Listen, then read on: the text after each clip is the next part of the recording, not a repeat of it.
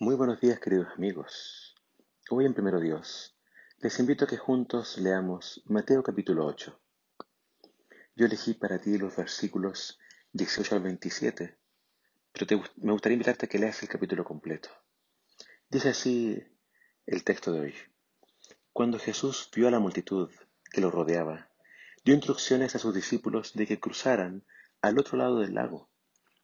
Entonces uno de los maestros de la ley religiosa le dijo, Maestro, te seguiré a donde quiera que vayas.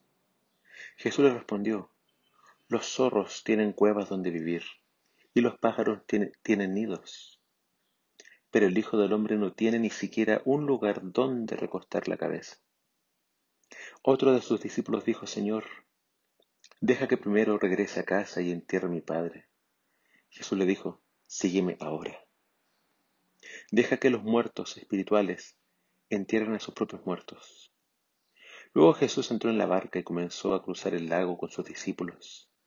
De repente se desató sobre el lago una fuerte tormenta, con olas que entraban en la barca. Pero Jesús dormía.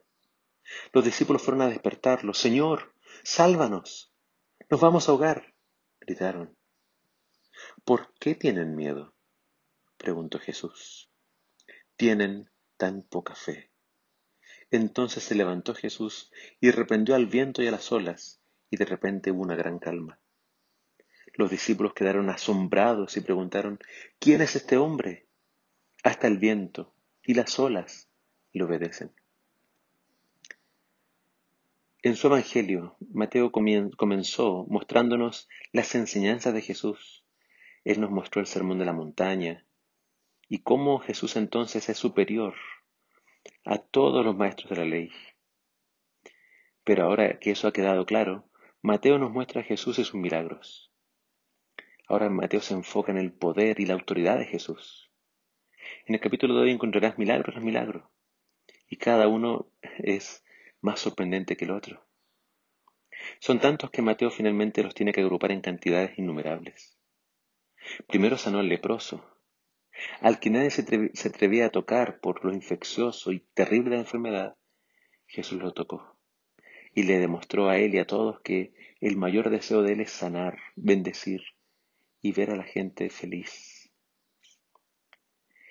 Después vemos que sanó al siervo del centurión. Y ahí Jesús elogió al centurión porque dice Jesús que ni siquiera en Israel había encontrado tanta fe. El centurión dijo, no entres a mi casa, no es necesario, da la orden y va a sanar. Y Jesús entonces honró esa fe. Y luego sanó a la suegra de Pedro. Ella estaba ardiendo en fiebre y Jesús con solo tocar su mano ahuyentó a la fiebre. Esa misma noche había mucha gente esperando ser sanada. Estaban esperando que se pusiera el sol porque era sábado. Y una vez que anocheció, Jesús salió a sanar a muchos enfermos y endemoniados. Y cuando ya era mucha la gente, Jesús pidió cruzar al otro lado del mar de Galilea, hacia, la otra orilla. Es hora de subir a la barca, y muchos quieren subirse con él. Habían quedado impresionados con su enseñanza, habían quedado impresionados con sus milagros, y quieren seguirlo. Pero Jesús, quien que se refiere a sí mismo como el Hijo del Hombre, les advierte que no es fácil seguirlo a él. Se debe estar dispuesto a renunciar a todo, Jesús le dice, yo ni siquiera tengo dónde recostar mi cabeza. No tenía Jesús una morada fija. ¿Estaría dispuesto este discípulo a renunciar a toda su comodidad para seguir a Jesús? Otro que quería seguir a Jesús pidió permiso para primero enterrar a su padre, que había muerto. Jesús lo impidió. O más bien le aconsejó que no fuera.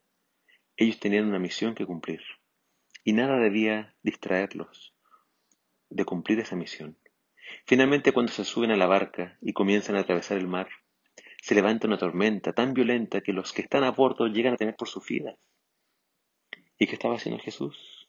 Jesús estaba durmiendo tranquilamente. Él no tenía miedo a la tormenta, y él sabía que mientras estuviera ahí nada iba a pasar. Una vez que lo despiertan, Jesús los reprende por su falta de fe. Y luego Jesús calma la tempestad. Ellos quedan asombrados y se preguntan, ¿quién es este hombre? Que hasta el viento y el mar le obedecen. de a poco ellos se van, se van dando cuenta de que Jesús no es un simple hombre, no es un simple maestro, no, Jesús tiene autoridad sobre enfermedades, sobre demonios y hasta sobre la naturaleza y hasta sobre las tormentas. Para Él no hay nada imposible. Él es el Hijo del Hombre, Él es el Hijo de Dios.